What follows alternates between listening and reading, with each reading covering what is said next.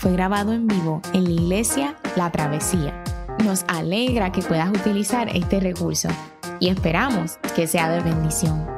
Queremos que sepas que nuestra más profunda convicción que no importando cuán útil sea esta grabación, nunca podrá sustituir la experiencia de pertenecer a una iglesia local. Sería un placer tenerte junto a nosotros en la travesía, pero de no poder ser así, nos gustaría ayudarte a encontrar una congregación donde puedas pertenecer y servir.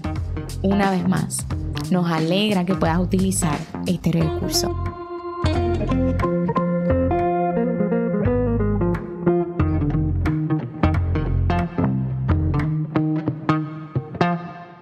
estar leyendo el Evangelio según San Lucas, capítulo 7, versículo del 1 al 10.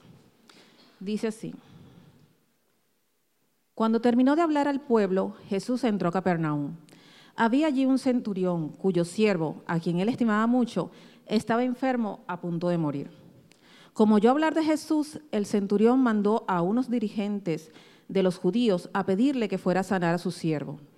Cuando llegaron ante Jesús, le rogaron con insistencia, este hombre merece que le concedas lo que te pide. Aprecia tanto a nuestra nación que nos ha construido una sinagoga. Así que Jesús fue con ellos. No estaba lejos de la casa cuando el centurión mandó a unos amigos a decirle, Señor, no, no tomes tanta molestia, pues no merezco que entres bajo mi techo. Por eso, ni siquiera me atreví a presentarme ante ti pero con una sola palabra que digas, quedará sano mi siervo. Yo mismo obedezco órdenes superiores y además tengo soldados bajo mi autoridad. Le digo a uno, ve y va, y al otro, ven y viene. Le digo a mi siervo, haz esto y lo hace.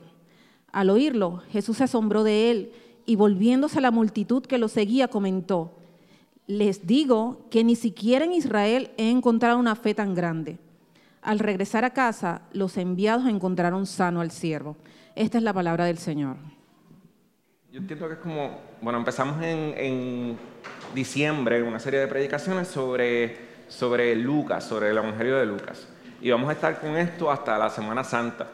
Y algo que yo estaba leyendo sobre, sobre Lucas que, que es bueno resaltar en la serie es que uno de los, de los distintivos del Evangelio de Lucas es como Lucas muestra que el Evangelio eh, no es solamente para los judíos, sino es también para los gentiles. Lucas es quien escribe este Evangelio y luego va a escribir el libro de Hechos. Así que Lucas está desde ya dándonos unos hints sobre, ok, esto no solamente está pasando, Jesús se le está revelando a los judíos, sino que también se le está revelando a gente que no son del pueblo judío, para luego venirnos a hablar en Hechos 10 y 11 sobre cómo el Espíritu Santo viene sobre Cornelio y toda esta gente que no son judíos. Así que eh, vemos un anticipo al libro de Hechos en un capítulo como este, en, el que, se nos habla el encuentro de Jesús con este centurión romano, en Lucas capítulo 7. Y a mí me gustaría comenzar haciendo un resumen de esta historia eh, y algo de contexto para este encuentro eh, que Jesús tiene con, con este centurión romano. lo primero es decir que un centurión romano eh, no era otra cosa que un oficial del ejército romano al mando de una unidad de al menos 80 soldados romanos. Y la historia comienza en, el capítulo, en el verso 1 del capítulo 7, diciéndonos que este centurión romano tiene un siervo de él que está enfermo y el centurión romano escucha que Jesús viene a la región de Capernaum. Y el centurión romano envía para hablar con Jesús a un grupo de amigos de unos, ancianos judíos que le piden a Jesús que venga y sane al siervo del centurión. Y estos ancianos judíos, tratando de persuadir a Jesús de que vaya, le comienzan a decir cuán merecedor es este centurión de que Jesús le conceda este milagro, de que Jesús haga esto. Básicamente le dicen a Jesús que este centurión es un tipo que ha hecho muchas cosas buenas por los judíos. Eh, por ejemplo, le dicen que él les construyó una sinagoga y que aprecia a los judíos. Y lo primero que podemos reconocer sobre la historia es que rompe con, muchos paradigmas. Eh, los centuriones romanos no solían ser muy amados por los judíos eh, y no era normal que un soldado romano se preocupara por los judíos, sino que su relación solía ser un poco más antagónica. Y el versículo 6 dice que Jesús va con ellos a sanar al siervo. Ahora, también es bueno ver que lo que ocurre, justo antes de, este pasaje, justo antes de que Jesús se, enterara de que este siervo del centurión estaba enfermo. Esto es bien bueno cuando estamos tratando de estudiar un pasaje, siempre decir, ok, pero ¿qué se nos está enseñando en el capítulo anterior? ¿Qué se nos está enseñando en el capítulo después? ¿Verdad? El contexto del libro, ¿verdad? Jesús había predicado el sermón del monte. Y en el sermón del monte Jesús hace un énfasis fuerte en amar a los enemigos. Así que cuando Jesús se dirige a visitar este centurión, el centurión se percata de que está a punto de poner a Jesús en una situación incómoda, porque para un judío como Jesús no era honroso entrar a la casa de un enemigo, de un gentil, una persona que era considerada un enemigo para el pueblo judío. Y quizás, pienso yo, percibiendo esto, el centurión envía a unos amigos a decir a Jesús que, que, no necesita venir a la casa, sino que con simplemente dar la orden, el siervo del centurión va a ser sanado.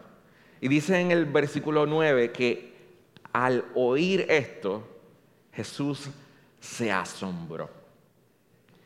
Y se volvió a la multitud que lo seguía y les dijo, ni siquiera en Israel yo he encontrado una fe tan grande como la de este hombre.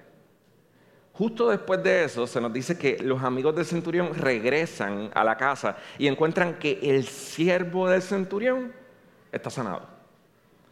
Ahora, yo creo que es bueno que veamos que esto es una historia única en, la Biblia, porque es una de las dos únicas ocasiones en, el Nuevo Testamento, en, los Evangelios, en lo que se nos dice que Jesús se asombra por algo. Y, yo, yo veo como no es casualidad. Aquí Jesús se asombra por la fe del centurión. Y en el capítulo 6 del Evangelio de Marcos, Jesús se asombra, así mismo lo dice, con la misma palabra, por la incredulidad de unos judíos de una sinagoga de Nazaret. Entonces lo que yo quiero hacer esta mañana es primero mirar qué hay de peculiar en, lo que hace este centurión, qué hay de peculiar en la fe de él. Y luego ver, obviamente, qué nos revela esto sobre la clase de Salvador que tenemos en Jesús. Así que primero, ¿qué hay de peculiar en la fe de este centurión romano que hace que Jesús se asombre? Porque no es ni siquiera solo que Jesús se asombre, sino que Él dice, ni siquiera en Israel, en todo este lugar, yo he encontrado algo como lo que este hombre acaba de hacer.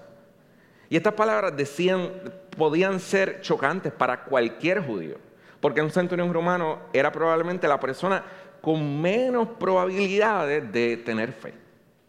Un centurión romano era una persona que tenía que saber leer y escribir, era una persona educada, pero era una persona que era principalmente elegido para su cargo por, su fuerza, eh, por un entrenamiento militar. Tenía que tener destreza, capacidad para guerrear, guerrear para manejar la, espada, eh, eh, el, el, escudo. En otras palabras, no era una persona conocida por, por ser un osito de peluche. Además, era una persona con una educación pagana.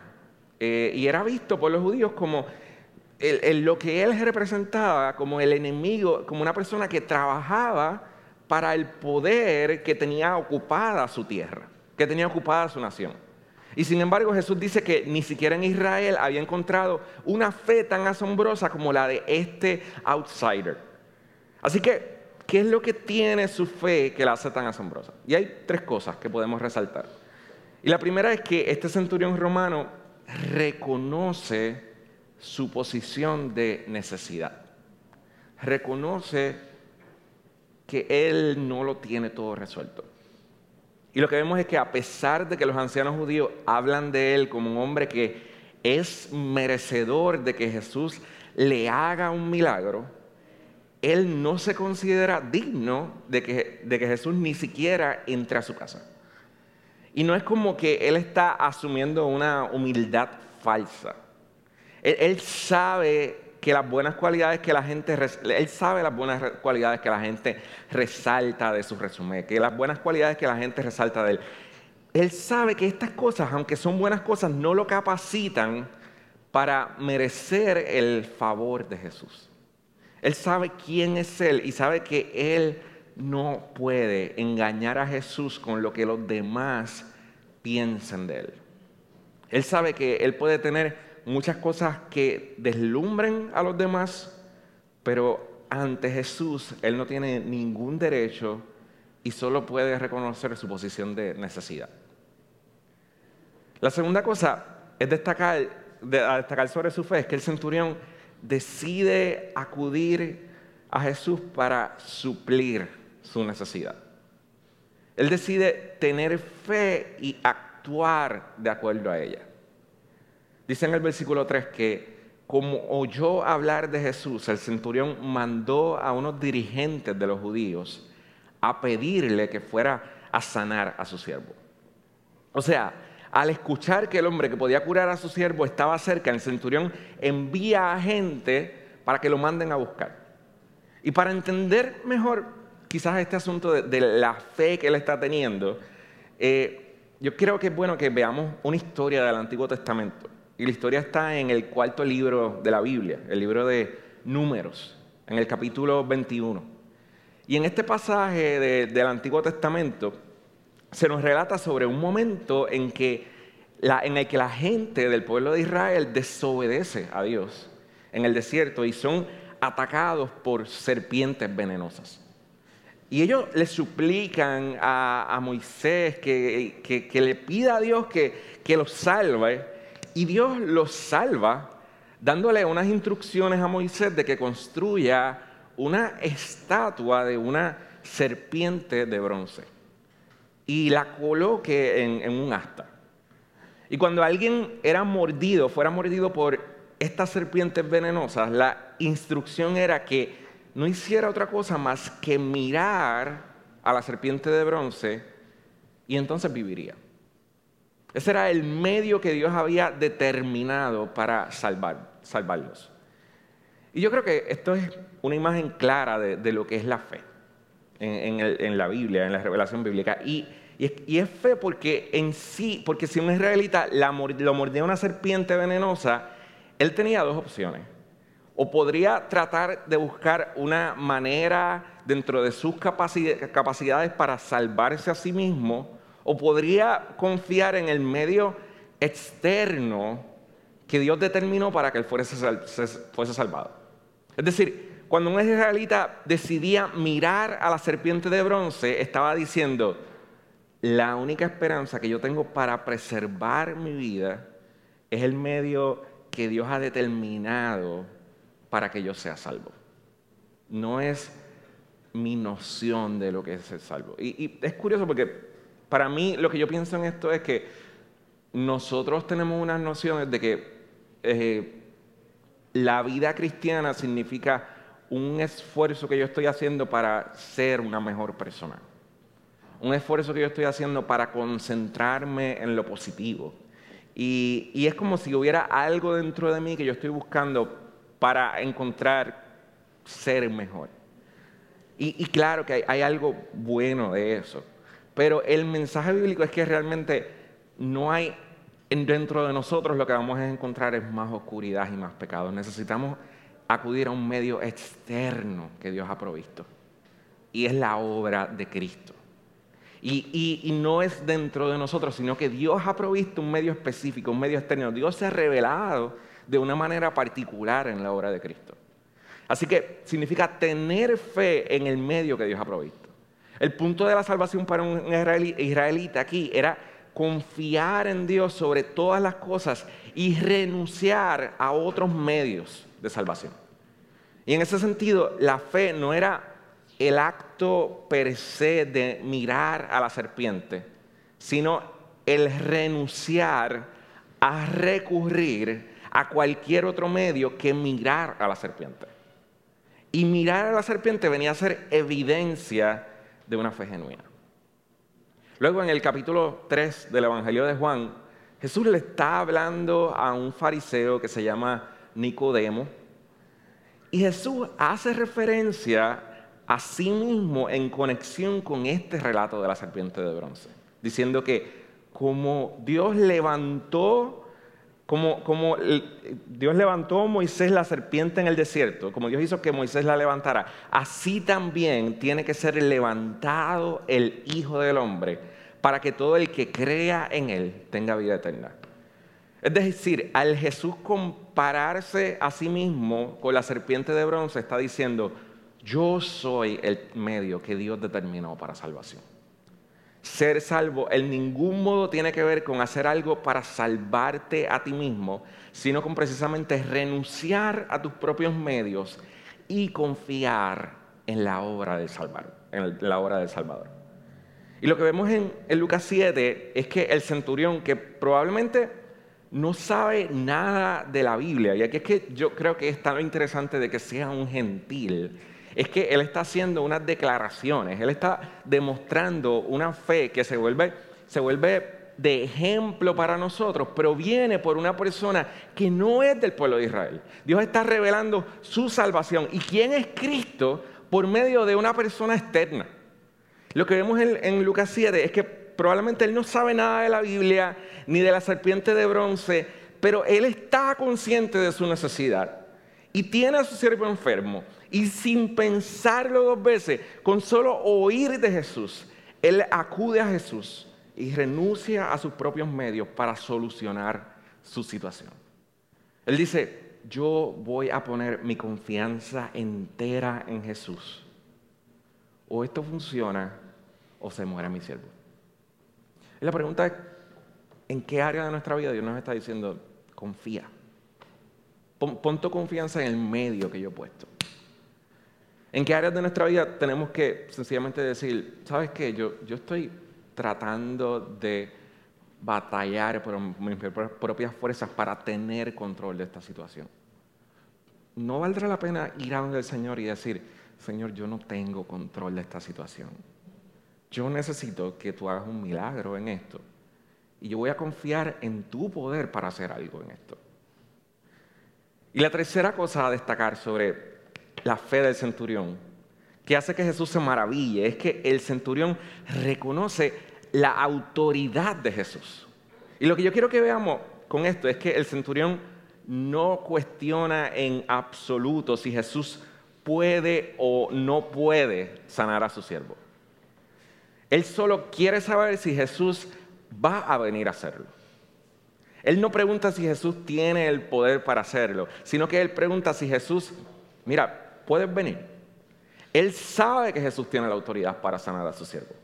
No hay dudas para él de eso. No sé si recuerdan cuando dije ahorita que hay otro lugar en los evangelios en que además de este se nos dice también que Jesús se asombra y es en, Marcos 6. En Marcos 6, en este pasaje se nos dice que Jesús después de que enseña en la sinagoga de, Nazaret, los judíos de allí comienzan a cuestionarlo y le comienzan a preguntar, ¿qué autoridad tiene Él para enseñarles algo a ellos? Si Él es el hijo de un carpintero, si Él, no es un profeta, si Él es alguien que, conocemos a, sus hermanos y a su mamá, ¿cómo tú nos vas a poder enseñar algo? Dice en el versículo 6 de, Marcos 6 que Jesús se quedó asombrado por la incredulidad de ellos. Y lo que yo quiero que veamos es que la médula del cuestionamiento de estos judíos, que estos judíos le hacen a Jesús, es que Él no tiene autoridad, Él no tiene standing. Ellos no creen que Él sea enviado por Dios. Y el contraste que se nos hace de esta gente que están, son judíos, que están estudiando a los profetas, que están estudiando la palabra de Dios, con el centurión romano que es pagano, que no tiene ningún contexto que no ha estudiado la palabra de Dios, él reconoce la autoridad de Jesús.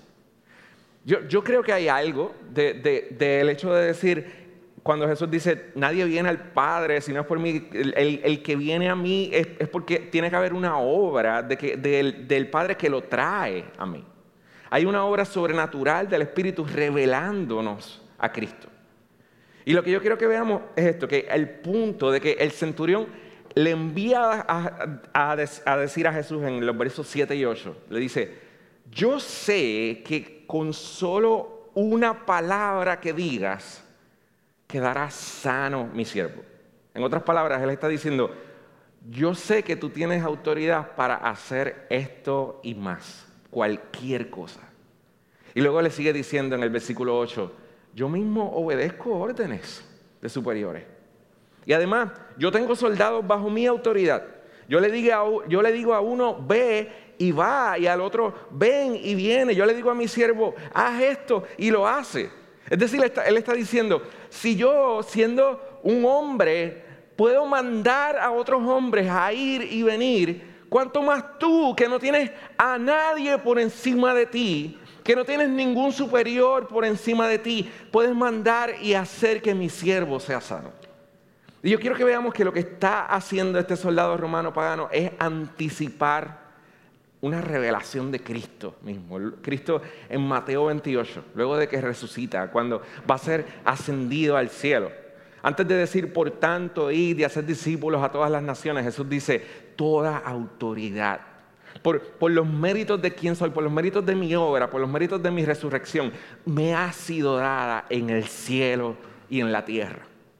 Es decir, ustedes andan con el que, el que dice va y las cosas pasan. Ustedes hablan, ah, están hablando con el que tiene más autoridad que, el que, que, lo que tendría el centurión. Por lo tanto, ejerzan el ministerio como, con iglesia, como iglesia con confianza. Porque están vaqueados por una autoridad que lo tiene todo. Entonces, es decir, yo tengo la autoridad de, que, de la que hablaba el centurión romano cuando me pedía que sanara a su siervo. Y yo no sé cómo es que el centurión romano supo esto.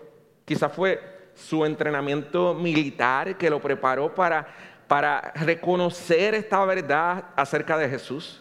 Pero el punto es que él está viendo algo que ni siquiera los judíos podían ver, podían ver. Y la pregunta para nosotros sería, si nosotros que tenemos el testimonio de la palabra de Dios, que tenemos el Espíritu Santo, que tenemos a la iglesia de Cristo, si nosotros que tenemos todo esto podemos reconocer esta verdad esta semana, en tu oración, en nuestros tiempos de necesidad, que andamos, tenemos un rey que tiene autoridad para socorrernos cuando no podemos más la pregunta no es si Él puede, la pregunta es si es su voluntad hacerlo, porque si Él lo quiere hacer, Él lo hace, porque su voluntad es perfecta y lo que va a hacer lo hace. Él nos puede sanar, Él nos puede salvar, Él puede restaurar, Él puede socorrernos en nuestra necesidad. Hebreos 2.8 dice que Dios puso bajo Él todas las cosas y no hay nada que no le esté sujeto. Y en la actualidad no vemos todo en sujeción a Él. Y cada día somos tentados a pensar que hay cosas que se escapan de su control. Cada día somos tentados a dudar de que realmente Jesús esté reinando. Porque aunque ya está reinando, todavía su reino no se ha revelado en su manifestación final. Pero ciertamente está reinando. Así que nuestra manera de, acercarnos a, las noticias, nuestra manera de acercarnos al pesimismo de nuestra sociedad es reconociendo, sí, pero Él, él está reinando y el Redentor ya viene. Y, Él lo ha puesto todo bajo sus pies. Lo que estamos viendo ahora no, no, no es solamente temporero porque Él está reinando ya. El centurión no necesariamente sabe todo eso, pero lo pudo entender, lo hizo tener una fe tan grande que asombró al mismo Jesús. ¿Quiénes somos nosotros? ¿Cómo, cómo es nuestra fe hoy, Iglesia de la Travesía? ¿Como la del centurión de Capernaum? ¿O como la de los judíos de la sinagoga de, de Nazaret? Ambos grupos asombran a Jesús unos por lo grande que es su fe y su confianza, y otros por su falta de fe. Y esto nos lleva a la segunda parte, que es ver qué nos revela este pasaje acerca de, cuál es el Salvador que nosotros tenemos. Lo primero es que siempre es bueno resaltar que el centurión no es un judío y que aparentemente tampoco su siervo lo es. Y parecería que Jesús no tenía ninguna obligación con ellos y sin embargo Él va de todos modos. Porque así es nuestro Salvador. Él cuida de los desvalidos, Él cuida de los menospreciados, Él cuida de los olvidados. No, no, no, Él tiene misericordia de nosotros. Si tú dices, no, yo creo que el Señor no, no, no, estaría dispuesto a socorrerme porque tendría que ser un acto de misericordia, pues nuestro Salvador es experto, es experto en mostrar su gracia, en mostrar su misericordia. Así que no hay, no hay momentos para reconocer que, el Señor, que te puedes acercar al Señor cuando, que cuando tú dices, tú reconoces, realmente Dios me puede ayudar por misericordia. O sea, nos podemos acercar con confianza a Él, porque es el patrón de cómo se nos revela. Jesús se, acerca a los que los demás han olvidado. Lo segundo es que los ancianos de los judíos le hacen todo un caso a Jesús sobre por qué este centurión es merecedor de que él lo sane por ser una buena persona. Y fácilmente Jesús pudiera aprovechar esta oportunidad para corregir su manera incorrecta de pensar sobre si una persona se merece algo o no se merece algo, pero Jesús no hace nada de eso aquí. Y a mí me gusta esto porque aunque muchas veces las motivaciones de, la gente o de nosotros para, acercarnos a Jesús o para pedirle que haga algo no son las motivaciones correctas, nos estamos acercando a un Salvador que nos ama. Y que aunque tu oración a veces no sea la oración más correcta, es una oración. Y Él se acerca y Él se deleita en escuchar nuestras oraciones. Así que no existe tal cosa como, como que si oro correctamente o no oras correctamente, lee los salmos. Vas a ver muchas oraciones que son, te sorprendería. Pero lo, lo que hace una oración clave es que tú digas, lo estoy haciendo, estoy creyendo en que Él puede hacer algo. Olvídate, Dios, él, él, sabe, Él dice, ok, Él no entiende esto, Él no entiende esto, Él no entiende esto, pero yo me deleito en contestar oraciones. Y lo tercero es que Jesús sana al siervo del centurión sin que ni siquiera, sin ni siquiera ir a verlo. solamente basta con que el centurión le pida a Jesús que si puede sanar a su siervo y aparentemente al instante ya el siervo es sanado. Él tiene el poder para hacerlo. Y lo que yo quiero traer con esto es que nosotros seguimos teniendo un Salvador así de poderoso, con poder para suplir nuestras necesidades. Pero muchas veces sencillamente no vamos a donde Él con la fe del centurión. Y lo que yo quiero es que aprendamos a cultivar en nuestra vida una vida de fe, la, la fe del centurión. ¿Cómo, ¿Qué podemos hacer para cultivar en nuestra vida la fe del centurión? Y yo quiero acabar con tres aplicaciones, ¿verdad? Tres como que cosas que podemos empezar a practicar esta semana y quizás las vamos a estar estudiando también más en, los grupos pequeños en este, este martes y jueves. Eh, la primera es siendo gente que reconoce su necesidad. Como yo soy una persona que está consciente de mi necesidad, que al momento de ir a donde el Señor yo, yo no estoy escondiendo nada. Y esto es difícil porque requiere humildad de nuestra parte. A nosotros nos gusta pensar que lo tenemos todo bajo control. Yo soy del tipo de gente que cuando la gente me dice, ¿cómo estás? Eh, se me hace difícil decir las cosas malas que me están pasando. Yo, tiendo a ser bien frío, como, ah, sí, bien. Y a veces necesito amigos que me digan, ok, pero háblame más, háblame más. Y entonces es como que, ay, sí, hay cosas que yo no estoy, yo, yo, se salen de mi radar porque no es fácil para mí admitir mi necesidad. Y lo peor, nos gusta aparentar a la gente, eh, aparentar. La gente puede pensar que lo tenemos todo bajo control. Los ancianos judíos estaban convencidos de que el centurión se merecía que Jesús sanara a su siervo porque él donaba a la sinagoga y parecía ser una gran persona, pero el centurión sabía que no podía aparentar nada ante Jesús. El centurión sabía que él no se merecía nada y que Jesús solo lo podía ayudar si tenía misericordia de él tú y yo no podemos engañar a Dios. Y al igual que los israelitas en el desierto, todos hemos sido atacados por serpientes venenosas.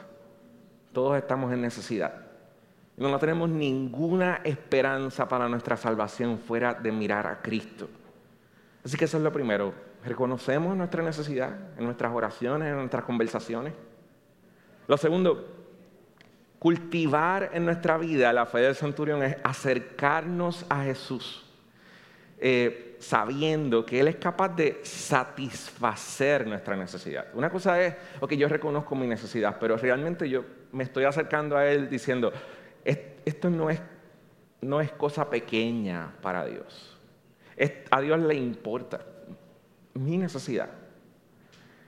Y más que cualquier necesidad física, nuestra necesidad más grande es ser salvados del pecado y de la muerte. Y Jesús venció el pecado y la muerte.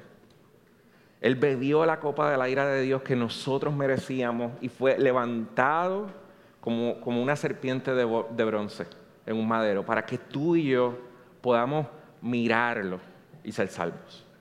Hebreos 4 dice que no tenemos un sumo sacerdote incapaz de compadecerse de nuestras debilidades, sino, sino uno que ha sido tentado en todo de la misma manera en que nosotros, aunque sin pecado, tenemos un sumo sacerdote que padeció por nosotros y puede compadecerse de nuestras debilidades. Tú y yo tenemos un Salvador que puede suplir nuestra necesidad porque Él mismo padeció nuestra necesidad. Es lo que Pablo está diciendo. Y porque Él padeció nuestra necesidad, Él tiene poder para sanarnos. Él tiene poder para salvarnos. Y la tercera cosa es que tenemos que hacer, es cultivar en nuestra vida la, la fe del centurión reconociendo que Cristo tiene autoridad. A veces, no sé, a veces tenemos estas nociones románticas, ¿verdad? De que Jesús es como que mi amigo, ¿verdad? Como que chuito, como que pues sí, él, él es mi pana y me acerco a él, él es como que ese, ese, ese niñito Jesús, pero a veces, a veces yo me pongo nervioso cuando escucho hablar a la gente así, porque es como que, pero estás hablando con el Señor del universo. Estamos hablando del Rey de Reyes, del Señor de Señores, de aquel que, que le fue dado todo dominio. Es, es grande de quién estamos hablando. Él tiene autoridad. Y lo que yo quiero traer con esto es que reconocer que toda autoridad le ha sido dada a Él en el cielo y la tierra nos debe traer consuelo. El centurión en Lucas 7 no está necesariamente estresado. A él no le preocupa que Jesús no venga personalmente. Él, él dice, es que Jesús, realmente tú no tienes ni que venir acá. O sea, tú tienes la autoridad. Tú la tienes. Hazlo desde allá. O sea, es como, él sabe, su fe en la autoridad de Jesús y el poder de Jesús le trae paz inclusive en su pedido a Jesús. Él sabe que Jesús al fin y al cabo va a hacer lo que va a hacer porque Él lo puede hacer y no hay nada imposible para Él.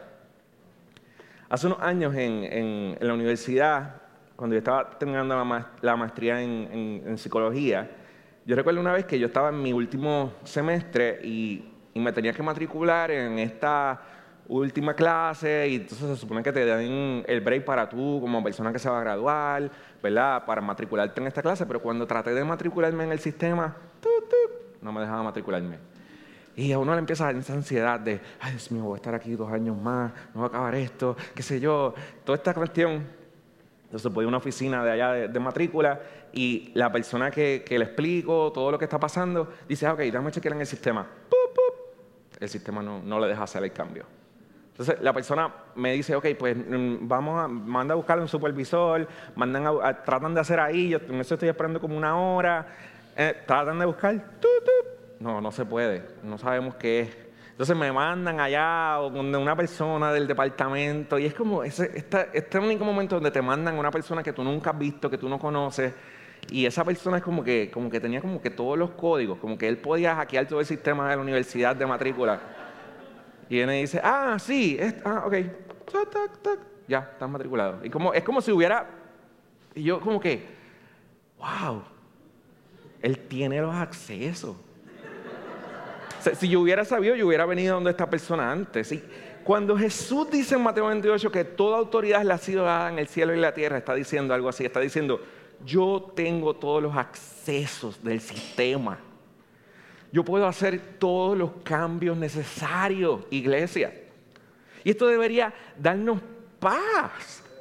hacer crecer nuestra confianza en la misión. Yo creo que lo impresionante de Mateo 28 es que Jesús está diciendo, ¿realmente ustedes creen que, esta es como que la obra de la travesía y que ustedes están haciendo algo? Esta es mi obra.